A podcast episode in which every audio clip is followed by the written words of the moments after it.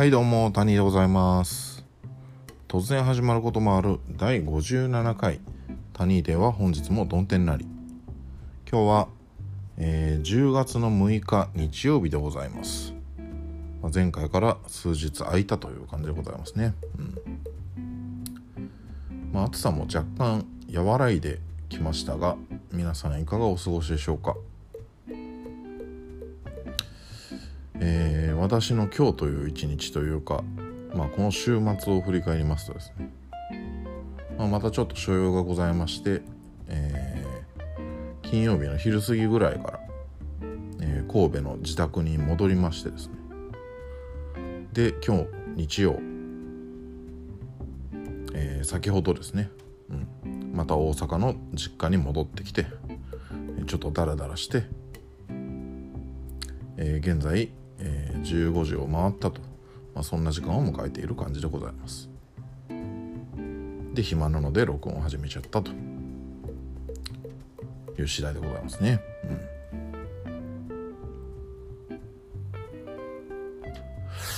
うん、まあ今日なんかちょっと涼しくなったかなという感じはしましたが私としてはまだ暑いので復職までにもう一段階ぐらい涼しくなってほしい。うん。でございますね。うん。復職までえー、もうあと2週間もない。うん。1週間ちょっとなんですけどね。私としては。えー、まあ早めに予定通り復職をしてまたリハビリ勤務を開始したい、そんな気持ちになっている次第でございます、まあ、タニーのそんな話は置いといて、えー、今日も、えー、メールが届いておりますので読んでいきたいと思います、えー、まずはこのメール。こんばんは。日本ボクシング連盟会長山根明です。あ山根会長。またメールありがとうございます。大変嬉しいです。私は歴史に生まれた歴史の男でございます。自分の人生をかけてものを言います。妻もいつもこう言います。会長あなたは世界一の男やと。そんな私ですが先日映画「明日のジョー」を見ました。ボクシングファンは避けては通れない千葉哲也氏の名作をハリウッドでリメイクした作品です。最初は白人の白木陽子に違和感がありましたが女優さんが実に美しい。矢吹城を演じる俳優さんも実に身軽で物を盗んだりこっそり客船に潜り込むなんてお手の物です。力石も実に嫌なやつで原作の初登場シーンを彷彿とさせます。これはこれでありかなそう思いながら映画にのめり込んでいきました。しかしふと妙なことに気づきました。ジョーと力士がなかなか戦わないのです。ちょっとした小競り合いはあったような気もするのですが肝心な少年院での激闘力石の狂気ともいえる減量シーンなど全く出てこない。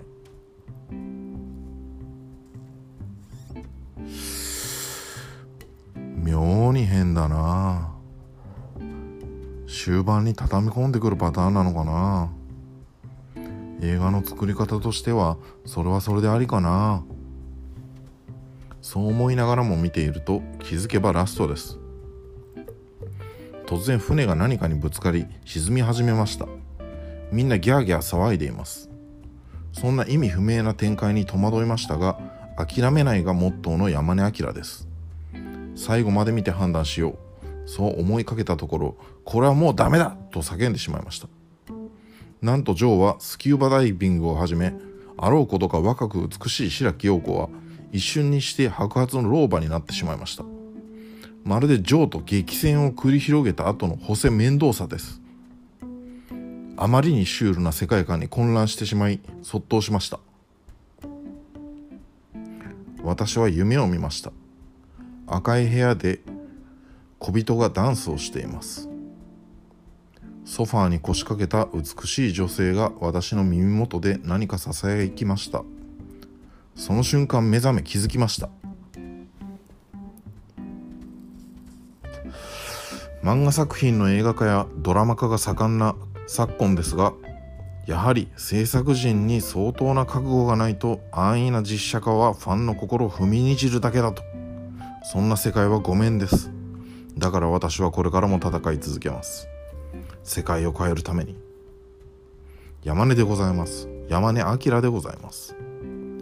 Hi Ken Hi Mike No My name is アキラ山根ニューホライズンでございます。あ。あ。山根会長。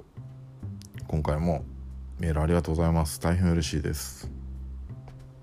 あは。明日のジョーのハリウッドのリメイク版を見られた、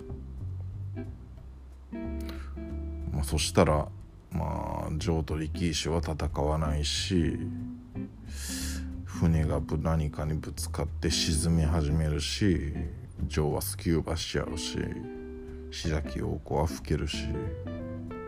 まあなんか変な感じだなと。でそっとしちゃったんですね。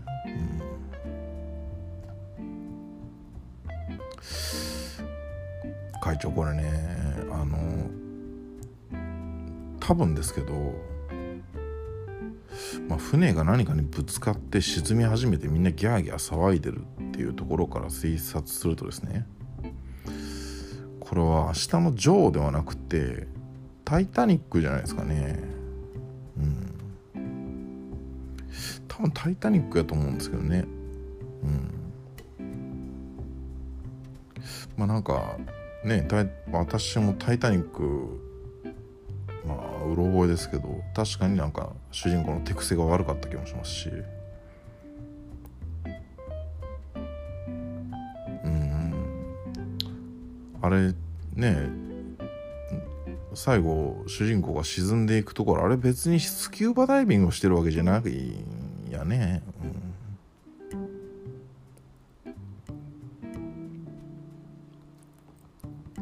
ん。まああれですよ。あのー、ね。えっと。これはあのー、ちょっと。タイトルとかにはまだ触れてない感じですけど、まあ、これからはですね。あの。ー、まあ DVD なり。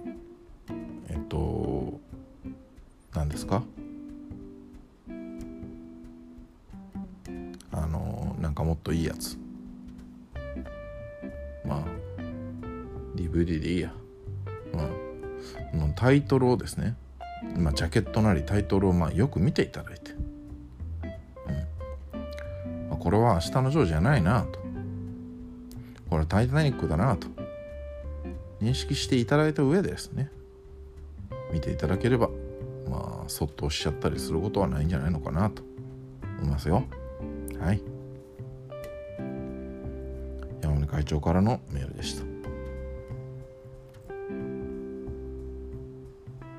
それからえー、タニーのお悩み相談室に、えー、メールが来ております。ラジオネームおかず大好きボブキャット。はいいつもありがとうございます。どうもシリにタニーさんにメールを送る提案をされるようになったボブです。あついにそこまで来ましたか。うん。前回ドラムのフィルインの話をされていましたね。ボブはおかず大好きドラマーですが曲の最後をどう終わらせていいか未だによく分かりませんじゃーんってうるさくなった後タカタカトコトコどこどこじゃんかタラドじゃんぐらいしか思いつかないのですがもっとスマートに終われないものでしょうか曲中がピザポテト的に濃いので最後ぐらいは薄塩的なさらっと感が欲しいのですミニマル系ドラマーの谷さん教えてと。うん。これはね、もういらんことしない。もう高とことことこじゃんとかもうやらんでいい。じゃんで終わればいい。うん。じゃんどことがおすすめかな。うん。どこどってねあのフロアフロアを2発叩いて最後の一発があのあれバスドラフロア2発とバスドラ1発でどこどじゃーんどこどこれで終わる、うん、これでいいんじゃないでしょうかね。はい。それからえー、第54回の感想ということで。タニーネームボヘミアンガリガリ。はい。ありがとうございます。タニーさんこんちゃこんちゃ。楽しみにしていた映画紹介も映画紹介が今回もやってまいりましたね。タイトルがザ・レイド。その映画を知らなかった私はん？どんなハリウッド映画？誰が出てんの？と思ったら2011年のインドネシア映画と言われその時ジョギングしながら聞いていた私の膝が落ちました。タニーさんは相変わらず剛速球でしたがバッターボックスに立っていた私に投げられたのはボールではなくナシゴレンでした。そんな気持ちです。そんなナシゴレンは打ち返せるわけもありません。ターボックスに立った私がそのナシゴレンをかぶるしかありません。ストレートピッチャーがごくたまに加える変化球の強みが出ていました。また楽しみにしています。追伸。山根会長に見初められたこのラジオですが山根会長から送られてくるメールの内容が回を追うごとにサイコパスになっている気がするのは私だけでしょうか。はい。ありがとうございます。あのちょっとだけね、まあ、ちょっとだけ曲げてみました、うん。まあ、今度こそはまあこうちゃんとねあの打ち返せるような球が来るかもしれませんので、まあ、楽しみにしといてください。まあ、山根会長からのメールはね、うん、だんだんちょっとまあ私もそんな感じはしますけれども、それからえっ、ー、と第56回の感想と、えー、それにタニーの勝のコーナーへのメールということでラジオネーム水中キャンプはい、いつもありがとうございます。谷さん、こんにちは。こんにちは。第56回も楽しく聞かせていただきました。ちなみに私もポテチは薄塩派です。ピザポテトは年に1回も買わない程度です。さて今日はタニーさんにカツを入れていただきたいことがあります。最近ちらほら見かける高齢者のマナーの悪さがとても気になります。例えば電車待ちで並んでいても座席に座りたいがために平気で順番抜かしをしてくる高齢者。ちゃんと並んでいる周りの人のことなど全く気にしておらず空席しか視界に入っていません。わがわが感がすごいです。ちゃんとマナーを、ま、守って並んでおられて自分が席に座ってたとしたら普通に席を譲るのに。電車待ちだけでなく普通の道端でも飲食店でも街の至る所で周りが見えていない高齢者を見かけます。もちろん決して全ての高齢者がそうではありません。ごく一部だと思いますが自分が高齢者になった時はそうならないように気をつけたいと思う今日この頃です。タニーさんも気になるようでしたら喝をお願いします。ではまたと、うん、これね私もなんか時々というかまあ経験したことありますね。うん、もうね普通に電車に乗るために並んでたらなんや、まあ、割り込み気味に入ってきてでもう空席めめがけて突進していってねでも他の人がもう空席の目の前で座ろうとしてるのにそこにねもう力ずくでこう押しのけて座ろうとしてちょっと喧嘩になりそうになってる場面とか見たことありますけどね。まあちょっとひどいですよね。そういう感じの人はね。うん。まあそうはなりたくないもんですが。まあおっしゃる通りね。まあみんながみんなそうではない。うん。みんながみんな決してそんなことではなくってあの、まあひどいのはねあの一部の高齢者の方やと思うんでね。うん。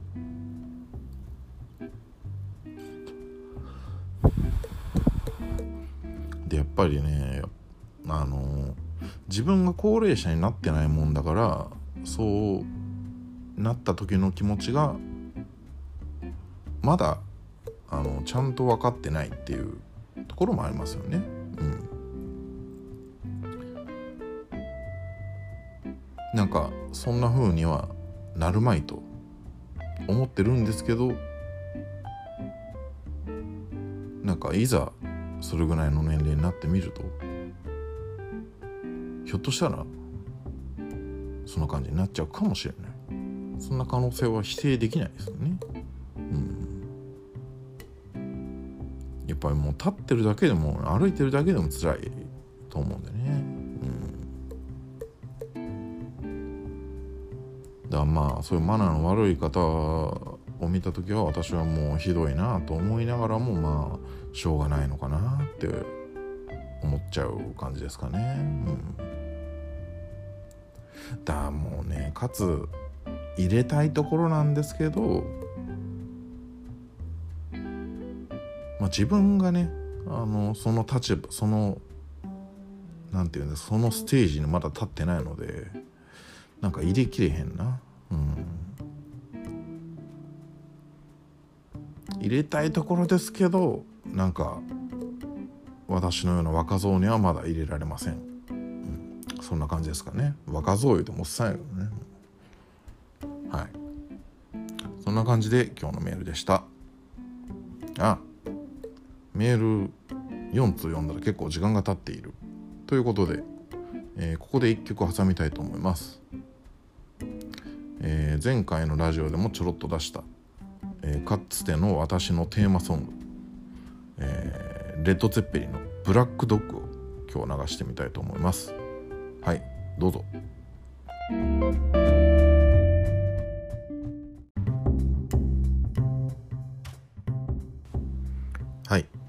レッド・ツェッペリのブラックドッグでした、えー、ここで、えー、いつものタニーが選ぶ今日の1枚のコーナーに行きたいと思います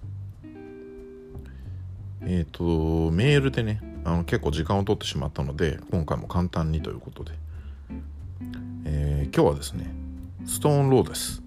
うん。えー、ストーンローデスのファーストアルバム、えー、ストーンローデス。これは1989年の作品ですね。前ね、90年代 UK ロックとしてローデス流しちゃったんですけど、これギリギリ80年代やったよね。うん。まあ、ストーンローデス。まあ、超有名バンドですけど、どんなバンドかというと、まあ、イギリスのロックバンドで、えーいわゆるマッドチェスタームーブメントの中心的な存在、まあ、オアシスとかねブラーなどの、えー、ブリットポップ、まあ、それとかその後の音楽シーンに多大なる影響を与えた、まあ、偉大なるイギリスのバンドですね。う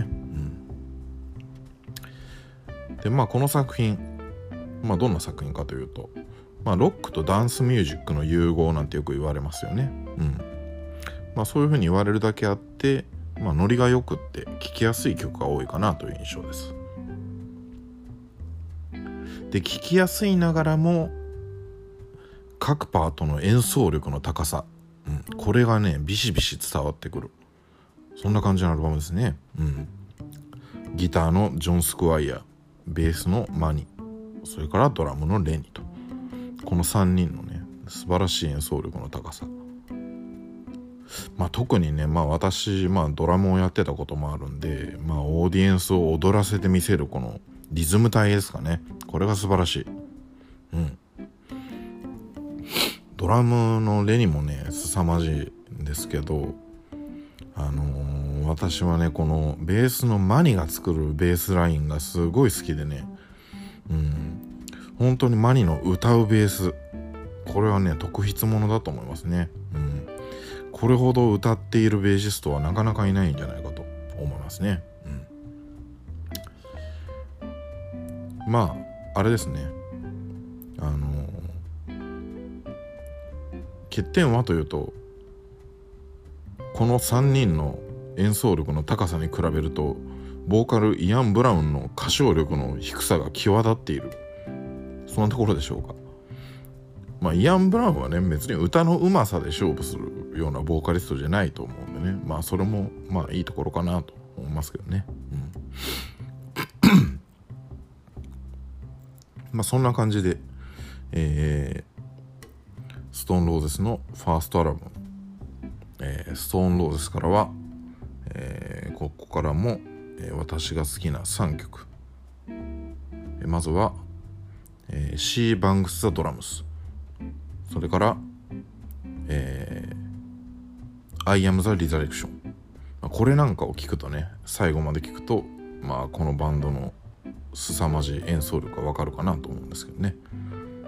それから最後に、え、これも超有名曲「 Fools Gold」うん、 She Bangs the Drums「I Am the Resurrection」「 Fools Gold」この3曲を聴いていただきたいと思います。どうぞ。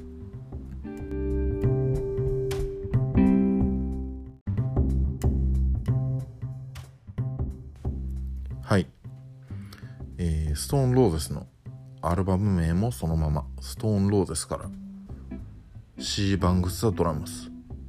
I Am the Resurrection それから、えー、 Fools Gold と。この3曲を聴いていただきましたがいかがだったでしょうか、えー、気になった方はですね、えー、ぜひとも Apple Music なりで、えー、アルバムを通して聴いてみてください。というところで、えー、またコーナーに行きたいと思います。コーナー。タニーが選ぶ。インテルの名選手トップ3セカンドトップ編。これですね。タニーが選ぶインテルの名選手トップ3セカンドトップ編です。ストライカーじゃないね。セカンドトップ。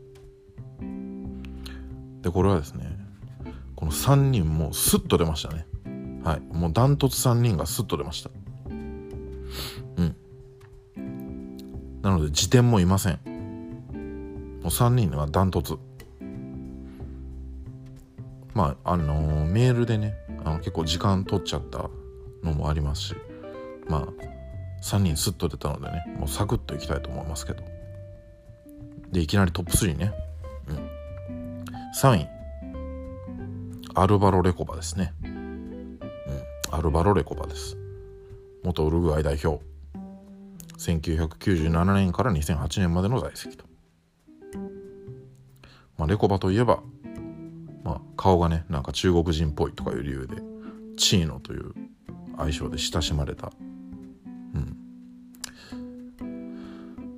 まあ、インテリスタでレコバ嫌いな人おらんのちゃうかな。もうインテリスタやったらみんなレコバ好きなんちゃうかなっていうぐらい、うん、愛された選手だと思いますね、うん、ビエリとのまあ、主にビエリとのツートップが印象的でしたけれども、まあ、レコバといえば高いテクニック強烈な左足高い創造性これらを兼ね備えた、まあ、希代のファンタジスタと言えるんじゃないでしょうかね。うん、で調子が悪い時はねもう完全に試合から消えちゃう。うん、ここが残念なところなんですね。うん、でこのレコバが調子がいい時をもう持続してたらもうそれこそとんでもない化け物のレベルに到達してたんじゃないかなっていう。まあそんな印象ですよね。うん、調子がいい時にはねもう本当に止めようがないぐらいのすごいプレーを見せる、うん、そんなレコバ。調子が悪い時はもう全然もう何もしないみたいな感じになっちゃう。でもそこがまたなんかねあの愛すべきというか、うん、愛される。感じなんでしょうかね。うん、そんな感じの、えー、アルバル・レコバが第3位です。で2位2位はロベルト・バッチョです。はい。これもバッジョときたらもう1位も大体もう前回も聞かれてる方はもう読めてると思うんですけどね、えー、2位はバッジョですはい。1998年から2000年までの在籍。まあバッジョといえば言わずと知れたファンタジスタの象徴ですね。うん。もうこの人は説明不要でしょう。まあでもまあインテルでは怪我ばっかりしてた。で同時期にはねあの元祖のロナウド、この人がいたんですけれどもロナウドとのねコンビもほとんど見られなかった。ロナウドも怪我ばっかりしてたわね。うん。もうバッチョといえばこれが残念です。もう怪我ばっかりしてたとこ。うん。でその後移籍したねえっ、ー、とどこやったっけ？また名前が出てこへんな。うん。その後の移籍先でもねはね結構活躍するですよねまた、うん、そこがまたもったいないところで。もうちょっと我慢してバッジョを手元に置いておけばバッドバッジョのねファンタジアをもっと長くインテルで見られたのかなと思いますけれども、うん、どこやったかねな。もうクラブ名が全然出てこへん。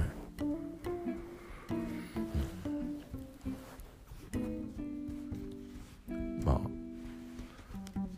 バッチョと来たらもう一人しかいませんね。もう。はい。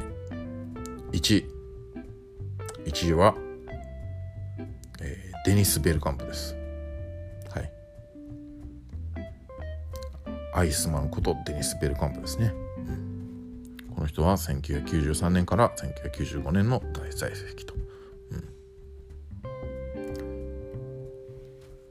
ん。まあ、ベルカンプもねあのインテルではあのほとんど輝けなくて。あの UEFA カップでは活躍したのかな、うん、 UEFA カップでは活躍して、えー、 UEFA カップ獲得には貢献してるんですけど肝心のセリエAでは全然ダメで。で2年目はベンチ。でそのまま移籍しちゃうという感じなんですけれどもね、うん。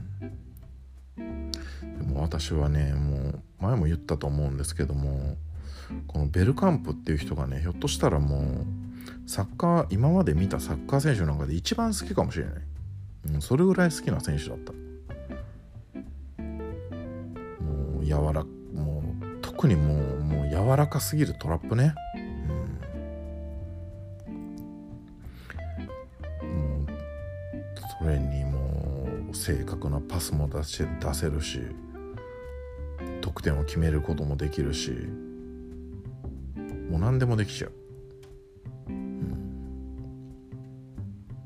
でフィジカルも強い。で見た目がまたかっこいい、うん、私がインテルを好きになったきっかけがねあのベルカンプがインテルのユニフォームを着てる姿がかっこよかったからっていう理由ですからねなんせ、うん、それぐらい好きだった。まあ、飛行機恐怖症についてはもう触れる必要ないでしょう。うん、ベルカンプもねアーセナルのアーセナル時代のような輝きをインテルで放ってほしかった。まあそんな感じでございますね。うん。だもうこの3人がねもうダントツですもうダントツ好きだったうん3位アルバロ・レコバ2位ロベルト・バッジョ1位デニス・ベルカンプとうんう3人とも超有名選手ですし、えー、もう3人がダントツ好きだったのでもうこのコーナーはもうサクッとこれで終わりね。はい。ということで最後に、えー、メール募集しております。アドレスはタニーデアットマーク Gmail.com tunnyday アットマーク Gmail.com です。